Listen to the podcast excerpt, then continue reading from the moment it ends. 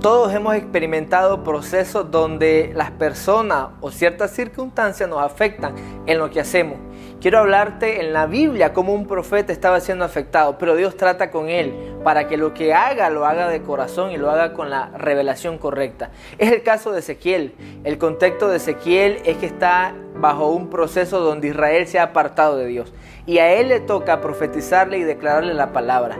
En el versículo 3, iniciando el capítulo 3, él le dice, come del rollo y comienza Ezequiel a, a degustar, comienza a probar lo que Dios le está dando.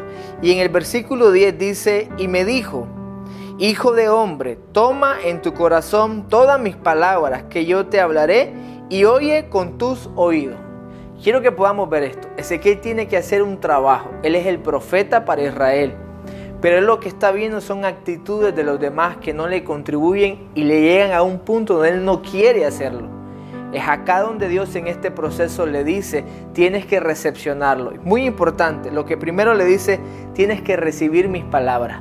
No es el pueblo, es lo que Dios dice, lo que le vas a decir al pueblo. Y quiero decirte esto, puede ser que hoy en tu vida haya cosas que te quieran detener, que te quieran desenfocar para el accionar. Y Dios hoy te está diciendo, lo más importante no es lo que está sucediendo afuera, sino lo que está sucediendo en tu corazón. Lo que determina nuestro accionar, en el caso de Ezequiel era un profeta, tenía que hablar.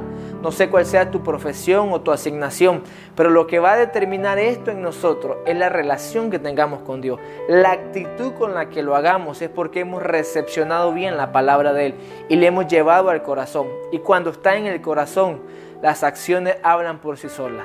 Así que hoy no podemos detenernos en nuestro accionar, en nuestro emprendimiento, en todo lo que hacemos, proyecto de familia, de vida. Hoy tienes que determinarte a hacer todo porque lo haces para Dios. Esto es importante porque al final del verso 10 le dice, oye con tus oídos. Escucha esto. Posiblemente todos entendemos que yo escucho con mis oídos, pero el contexto o lo que Dios le quiere decir, Ezequiel, no quiero que veas lo que todos hacen no quiero que mediante las acciones puedas determinar una decisión. No quiero que escuches con tus oídos al cielo. Y creo que esta es la aplicación a nuestra vida.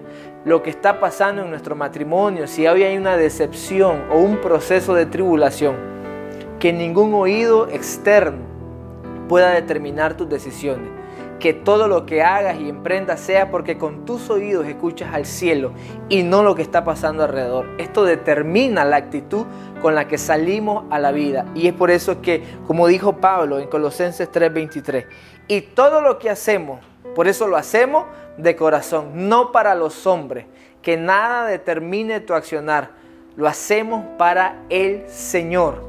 Y esto es lo que hoy quiero que el Espíritu Santo ministre que todo lo que estás accionando tiene que ver con el corazón y el deseo de Dios. Prueba, prueba y ve cuán delicioso es cuando el Señor te da a probar lo que Él te está diciendo que accione.